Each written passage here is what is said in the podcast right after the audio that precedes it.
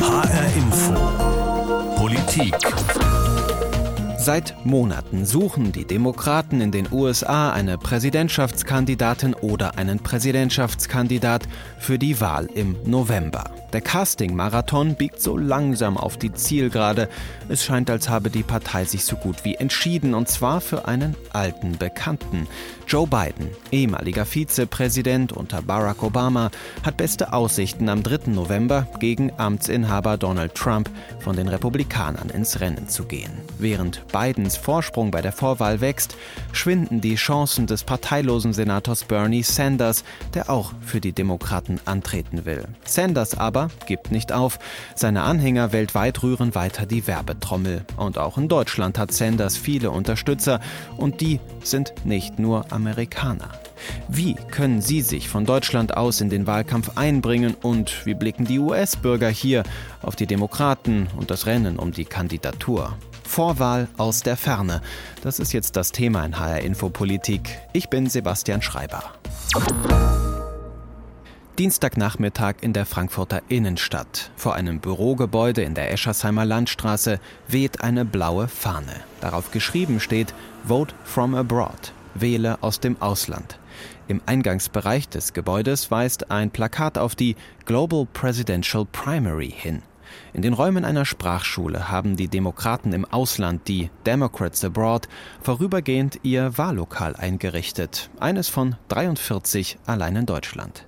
Es ist der 3. März, der sogenannte Super Tuesday, an dem in 14 US-Bundesstaaten die Vorwahl der Demokraten stattfindet und eben auch die Wahl der Auslandsamerikaner beginnt. Sie haben eine Woche lang Zeit, ihre Stimme abzugeben. Ende März soll es dann Ergebnisse geben.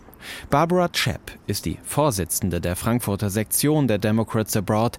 Die Englischlehrerin ist seit 26 Jahren in Deutschland. Chapp freut sich, dass an diesem Super Tuesday viele US-Bürger, die in der Region leben, in Frankfurt persönlich ihre Stimme abgeben. Das Interesse an der Vorwahl der Demokraten sei in diesem Jahr sehr groß. Ich denke, ein Teil davon ist, dass das ist ein großer Fall.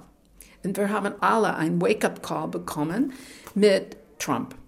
Und zweitens, wir sind Democrats Abroad. Unser Ziel ist, Amerikaner zu finden, sodass sie wissen, wie einfach sie wählen können, dass sie überhaupt wählen können.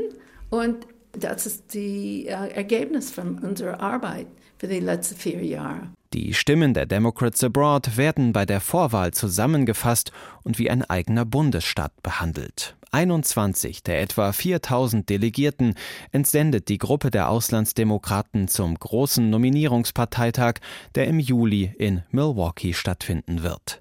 Die im Ausland lebenden US-Demokraten entscheiden so etwa über ein halbes Prozent der Stimmen. Damit ist der Einfluss so groß wie der des kleinen Ostküstenstaates Delaware. Wer Ihr Favorit unter den Anwärterinnen und Anwärtern auf die Kandidatur der Demokraten ist, will Barbara Chapp von den Democrats Abroad am Super Tuesday aber nicht verraten. Darf ich Sie fragen, wen Sie unterstützen in der Vorwahl? Sie können fragen. Und bekomme ich auch eine Antwort? Nein, Sie bekommen keine Antwort, weil ähm, ja, ich darf nicht als offizieller Democrats Abroad Chair ähm, das sagen. Anders sieht das bei Theresa Ritterhoff aus. Jeder erkennt auf den ersten Blick, wen sie unterstützt. Ich bin hier als Freiwillige für die Kampagne von Elizabeth Warren, die hoffentlich die nächste Präsidentin der Vereinigten Staaten wird. Ritterhoff hat direkt vor dem Eingang zum Frankfurter Wahllokal einen Tisch aufgebaut, auf dem Buttons und Werbeflyer bereit liegen. An der Wand im Treppenhaus hängen Schilder. Dream big, fight hard steht da etwa. Träume groß und kämpfe hart dafür. Die Frau mit den dunklen, lockigen Haaren trägt einen mintfarbenen Pullover. Liberty Green nennen es die Anhänger der Senatorin Elizabeth Warren aus Massachusetts.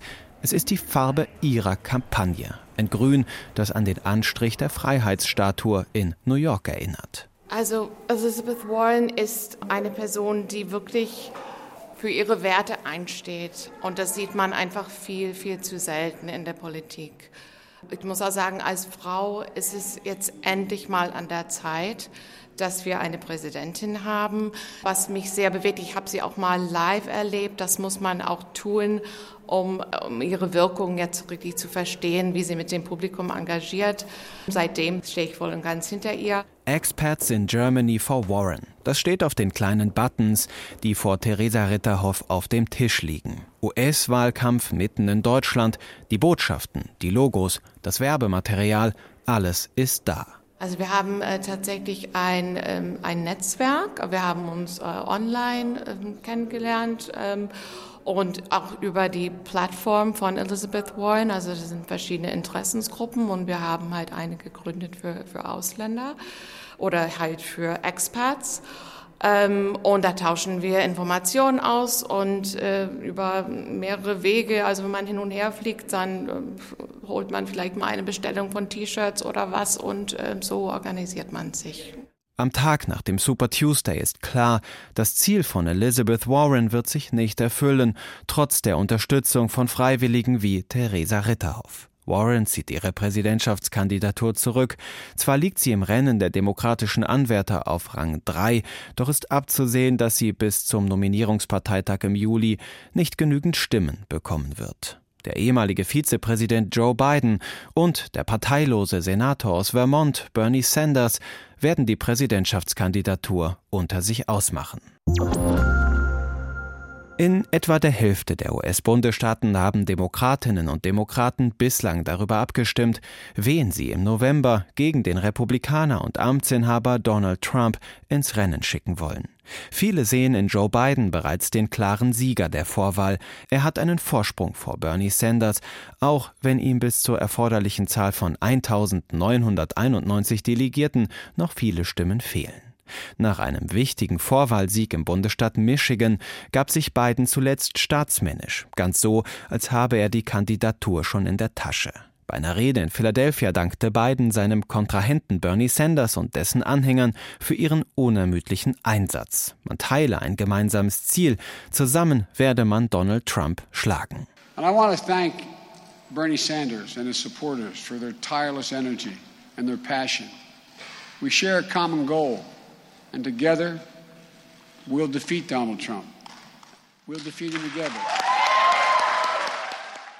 Trotz seines Rückstands und trotz der Prognosen, die Joe Biden vorne sehen, aufgegeben hat Bernie Sanders nach der Niederlage von Michigan nicht. Er macht klar, dass es vor allem die jungen Menschen sind, die seine Kampagne unterstützen. Sanders sagte, um Wahlen in Zukunft zu gewinnen, müsse die Führungsriege der Demokraten auch Themen ansprechen, die den jungen Menschen wichtig seien. The younger generations of this country continue in very strong numbers to support our campaign. Today, I say to the Democratic establishment in order to win in the future, you must speak to the issues of concern to them. Das Duell Sanders gegen Biden geht also erstmal weiter. Aus einem Feld von mehr als 20 Kandidatinnen und Kandidaten ist ein Zweikampf geworden, ein Zweikampf zwischen zwei erfahrenen und bekannten Politikern. Biden, 77 Jahre alt, und Sanders, 78 Jahre alt, gehören zu den prominentesten Anwärtern. Die Underdogs im Rennen, etwa der ehemalige Bürgermeister Pete Buttigieg aus Indiana, konnten sich gegen sie nicht durchsetzen. Dass ausgerechnet Joe Biden doch noch zum Favoriten, dem sogenannten Frontrunner der Demokraten wurde, hat viele überrascht, denn nach dem Auftakt der Vorwahlen in den Bundesstaaten Iowa, New Hampshire und Nevada hatte Biden abgeschlagen zurückgelegen. Die Politikwissenschaftlerin Sarah Wagner beobachtet Biden, Sanders und die Verschiebungen im US-Wahlkampf ganz genau. Nicht aus den USA, sondern aus Kaiserslautern.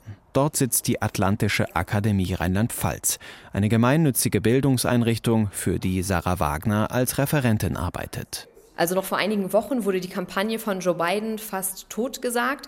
Mittlerweile haben sich seine Umfragewerte, seine Werte in den Vorwahlen nahezu verdoppelt. Also es sieht sehr gut für ihn aus und er ist mittlerweile auch der Frontrunner des Rennens. Warum hat er jetzt noch mal so Aufwind bekommen? Er hat von mehreren Faktoren profitiert. In erster Linie hat sich das moderate Feld sehr schnell und sehr zügig wirklich hinter ihm konsolidiert. Das heißt, die Kandidaten, die selbst keinen Weg mehr zur Nominierung gesehen haben, zum Beispiel Pete Buttigieg, Amy Klobuchar, äh, Michael Bloomberg, haben sich hinter ihm versammelt, ihn unterstützt und sind selbst aus dem Rennen ausgetreten. Und gleichzeitig hat er auch in South Carolina einen so deutlichen Sieg eingefahren mit einer so hohen Unterstützung in einer für die Demokraten sehr wichtigen Wählergruppe, den African Americans, dass er wieder absolut ins Rennen eingestiegen ist.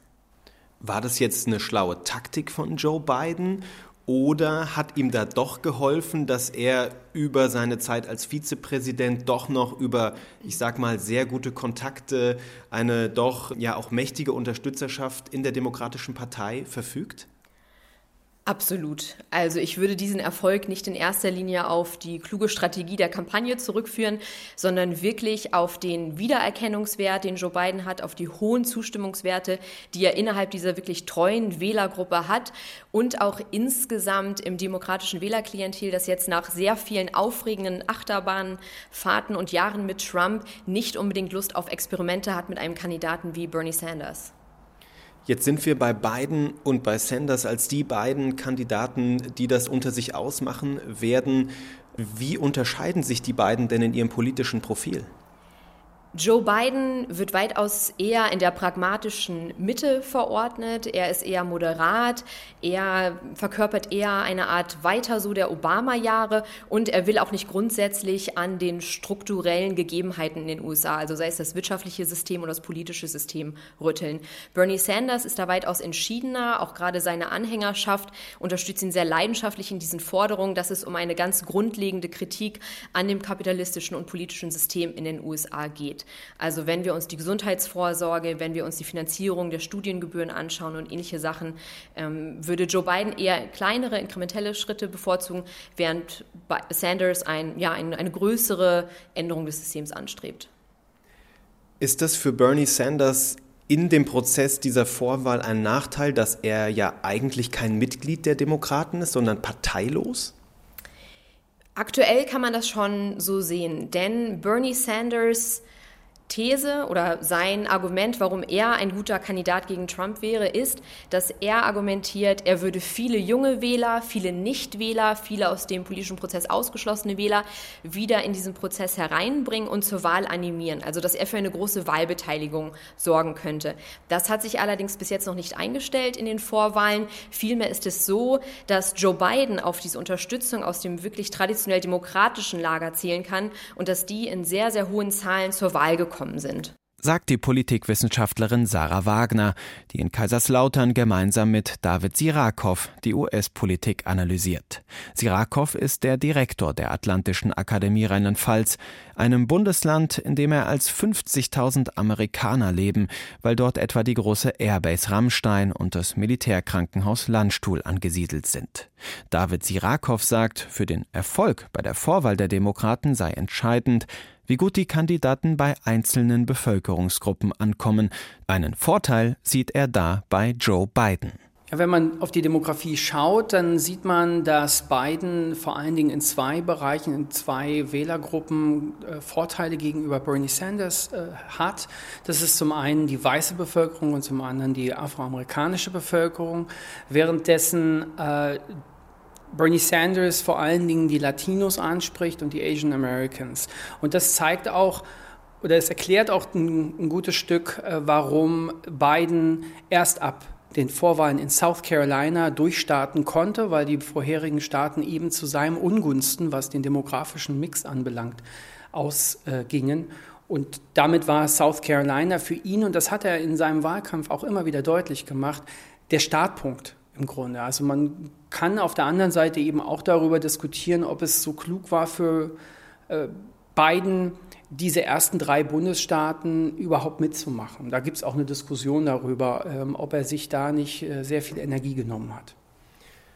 Jetzt haben wir auf die Gruppen, Bevölkerungsgruppen geschaut, ähm, wo die beiden Kandidaten ihre Vorteile, vielleicht auch Schwächen haben. Wir sind ja noch an einer Phase, wo es darum geht, registrierte Demokraten zu überzeugen, sich für den einen oder den anderen Kandidaten zu entscheiden. Äh, lassen sich diese strukturellen äh, Hintergründe auch auf die gesamte Bevölkerung übersetzen, die ja dann im November gefragt ist, wenn es tatsächlich zur Präsidentschaftswahl übergeht? Ja, ein Stück weit schon. Äh, allein deshalb, weil der demografische Mix, äh, den wir vielleicht auch bundesweit finden in den USA, aus meiner Sicht schon stärker für Joe Biden spricht. Ähm, er spricht dort breitere äh, Mehrheiten sozusagen an in den Bevölkerungsgruppen. Und äh, es kommt, wenn wir auf die Wahl am 3. November dann schauen, sehr stark darauf an, wie stark die Demokratische Partei eine Einigkeit demonstrieren kann und als Partei, aber auch als äh, ihre, ihre Gefolgschaft, ihre Wählerschaft hinter diesen einen Kandidaten dann vereinen kann. Diese Einigkeit, nach der die Demokraten ja auch suchen, steht immer im Fokus, auch äh, wenn es um die Frage geht, wie können sie Donald Trump im November schlagen es gibt ja so ein bisschen so ein Dilemma. Auf der einen Seite sucht man in einem kompetitiven Verfahren einen geeigneten Kandidaten. Dann muss man vielleicht auch damit rechnen, dass es eben auch Auseinandersetzungen zwischen denen gibt. Auf der anderen Seite wird eben nach dieser Einigkeit gestrebt. Äh, wie ist das aus Ihrer Sicht vielleicht auch im Vergleich zu anderen Präsidentschaftswahlkämpfen gelaufen? War das in diesem Jahr oder ist es in diesem Jahr besonders hart, besonders umkämpft oder ist das eigentlich etwas, das einfach dazugehört und auch in einem normalen Rahmen stattfindet? Ja, ich glaube, dass dieses Jahr jetzt nicht eine Besonderheit äh, in dem Falle zeigt, sondern die Besonderheit war vor allen Dingen das Jahr 2016, in dem es wirklich zu einem extremen Grabenkampf zwischen damals Bernie Sanders auf der linken Seite und auf der moderaten Seite Hillary Clinton kam. Äh, das, was wir jetzt erleben, ist vielleicht eine Fortführung, nicht ganz in der Stärke im Moment. Und da ist sicherlich noch einiges möglich ähm, weshalb eben auch die Skepsis besteht, ob die Demokratische Partei nach einem solchen Vorwahlkampf äh, es so einfach schafft, nach der Convention dann ja, Einigkeit zu demonstrieren. Da glaube ich, dass äh, wir das uns noch anschauen müssen, dass wir da schauen müssen, wie auch äh, Bernie Sanders sich diesmal sollte er die Vorwahl nicht gewinnen, äh, sich diesmal positioniert. Das war doch sehr halbgar, wenn man sich das Jahr 2016 anschaut. Da auch nochmal die Frage nach ähm, Pete Buttigieg, der ja ziemlich gut gestartet ist in Iowa, dann aber das nicht ganz mitnehmen konnte in die weiteren Staaten und dann doch für viele relativ früh ausgeschieden ist, in einer gar nicht so schlechten Ausgangsposition und sich hinter Joe Biden gestellt hat und ihn damit ja auch nochmal gestärkt hat. War das ein entscheidendes Momentum auch mit Hinblick auf, dieses, auf diesen Zweikampf und auf die gesuchte Einigkeit? Das würde ich so sagen. Es war sicherlich entscheidend und es war vor allen Dingen ein Lernprozess, den die Demokratische Partei dort gezeigt hat und den sie, was man ja so selten macht, von jemandem anderen gelernt hat, nämlich von der Republikanischen Partei 2016. Das Problem bei diesen Vorwahlen und bei einem sehr, sehr großen Feld ist, dass je länger sehr viele in diesem Rennen bleiben, desto größer werden die Chancen für, in Anführungsstrichen, Outlier. Und das hat man bei der Republikanischen Partei 2016 sehr schön sehen können, dass viele der Kandidaten viel zu lange im Rennen geblieben sind und damit äh, ja ein, ein Zusammenfassen von wie auch immer positionierte Stimmen, also Moderaten jetzt bei den Demokraten, verhindert haben. Und äh, ich glaube, dass das der Lernprozess und äh, ja, die, die, die Konsequenz aus dem 2016er Wahlkampf war, dass man früh genug sagt, hier hören wir auf. Das, ist für, das äh, trifft zu für Pete Buttigieg, das trifft zu für Amy Klobuchar, das trifft auch für die ganzen Unterstützungen, die jetzt herausgekommen sind. Das trifft für Michael Bloomberg zu, das äh, trifft für Cory äh, Booker und auch jetzt für ähm, Kamala Harris zu, die eben sehr früh im Rennen sozusagen schon sagen, und jetzt haben wir einen Kandidaten, den wir unterstützen, damit wir nicht anfangen, äh, Stimmen zu in die Breite zu äh, äh, oder die Gefahr äh, haben, dass Stimmen in die Breite gehen, sondern wir wollen sie konzentrieren in der Mitte. David Sirakov war das, Direktor der Atlantischen Akademie Rheinland-Pfalz, über das Duell zwischen Bernie Sanders und Joe Biden. Wie nehmen US-Bürger und Beobachter in Deutschland das Rennen um die Präsidentschaftskandidatur wahr?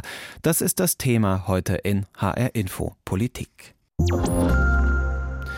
Wahlkampfauftritte und Debatten in den USA zu verfolgen, ist heute über das Internet problemlos möglich, ganz egal, wo man sich gerade befindet auf der Welt. Und so sind es auch nicht nur US-Bürger, die sich im Ausland für den Wahlkampf engagieren und bestimmte Kandidaten unterstützen. Das zeigt der Berliner Oliver Völkers. Einen US-Pass besitzt er nicht, kein Grund, um sich nicht trotzdem für die Kampagne von Bernie Sanders zu engagieren. Begonnen habe das alles vor vier Jahren, erzählt Oliver Völkers, als Bernie Sanders bei der Vorwahl der Demokraten schon einmal angetreten war und damals nur knapp Hillary Clinton unterlag. Ich glaube, das war ein Straßenfest, da war ein Stand von der Gruppe damals äh, Berlin for Bernie, also Berlin für Bernie. Und äh, die hatten T-Shirts, alles mögliche andere. Und ich wusste damals gar nicht, wer Bernie Sanders ist, aber ich bin da ins Gespräch mit der Gruppe gekommen. Und das fand ich dann äh, sehr spannend, fand ich sehr interessant. Es ist eine Begegnung, die Oliver Völkers nicht loslässt. Der 57-jährige Informatiker beginnt sich näher mit Bernie Sanders zu beschäftigen und er ist begeistert von dessen politischer Vision. Völkers steigt mit ein bei der Bewegung, die nach dem Graswurzelprinzip organisiert ist. Jetzt, in der heißen Phase des Wahlkampfs, kommen die Anhänger von Germany for Bernie in Berlin zwei bis dreimal in der Woche zusammen. Als Deutscher ist Oliver Völkers dort zwar die Ausnahme, doch er kann fast so mitarbeiten wie die US-Bürger auch. Also vom Gesetz her ist es so, dass finanzielle Zuwendungen ausgeschlossen sind. Das heißt, ich darf nicht spenden, andere Deutsche oder andere Nicht-US-Bürger dürfen nicht spenden. Aber selbstverständlich ist es erlaubt zu diskutieren, zu sprechen, auch mit US-Bürgern zu sprechen und auch durch persönlichen Einsatz, also sofern man damit kein Geld verdient, darf jeder auch natürlich in die USA reisen und äh, sich auch am Wahlkampf beteiligen, so wie umgekehrt auch US-Bürger das in Deutschland dürfen. Auch wenn er nicht selbst spenden darf, Oliver Völkers kann sich auch von Berlin aus daran beteiligen, Unterstützer für Bernie Sanders zu gewinnen und Geld zu sammeln. Dabei geht es um das sogenannte Phone Banking und Texting. Wähler in den USA werden angerufen oder per Textnachricht aufs Handy auf die Kampagne von Sanders aufmerksam gemacht. Weil Oliver Völkers kein Muttersprachler ist, konzentriert er sich auf das Schreiben der Nachrichten. Aber auch er hat schon am Telefon für Bernie Sanders geworben. Das ist natürlich ein Abenteuer, also es kostet Überwindung. Und es ist aber auch nicht, äh, sagen wir mal, nicht schlimmer, als jemanden auf der Straße anzusprechen, wenn man einen Stand hat oder so etwas. Ja. Dass Sanders die richtigen Ideen für die USA hat, davon ist Oliver Völkers überzeugt. Er nennt etwa die Einführung einer allgemeinen Krankenversicherung, die Abschaffung von Studiengebühren und die Umstellung der Wirtschaft auf erneuerbare Energien. Ich hoffe auch, dass wenn die USA eine andere Politik machen würden, dass dann zum Beispiel die Welt ein weniger kriegerischer Ort wäre. Ich glaube, da gibt es eine Hoffnung, auch was das Klima angeht. Äh, glaube ich, haben die USA auch einen großen Einfluss weltweit. Oliver Völkers und tausende weitere Unterstützer von Bernie Sanders versuchen, ihren Kandidaten noch so lange wie möglich im Rennen zu halten. Spätestens im Juli zum Nominierungsparteitag in Milwaukee wird dann klar sein, ob Joe Biden seinen Vorsprung halten kann oder Sanders doch noch das unerwartete Comeback im Rennen um die Kandidatur schafft. Barbara Chapp von der Frankfurter Sektion der Democrats Abroad weiß, dass es dann darauf ankommt, alle Demokraten zu einen, egal wen sie während der Vorwahl unterstützt haben. Nach dem Convention in, in Milwaukee, wir ziehen alle zusammen und wir wissen, dass wir müssen alle Trump überwinden. Wir müssen das machen. Und dann sind wir zusammen. Das ist der Punkt. Ob den Demokraten das auch gelingt, offenbart sich am 3. November, wenn die Amerikaner zur Präsidentschaftswahl aufgerufen sind. Ganz egal, ob der Herausforderer dann Joe Biden oder doch Bernie Sanders heißt, klar ist, die Vorwahl der Demokraten ist nur ein Vorgeschmack auf das Duell mit Amtsinhaber Donald Trump. Ausgang ungewiss. Das war HR Info Politik. Sie können sich diese und andere Sendungen jederzeit als Podcast nochmal anhören oder unseren Channel abonnieren, zum Beispiel über hrinforadio.de oder die ARD Audiothek. Ich bin Sebastian Schreiber.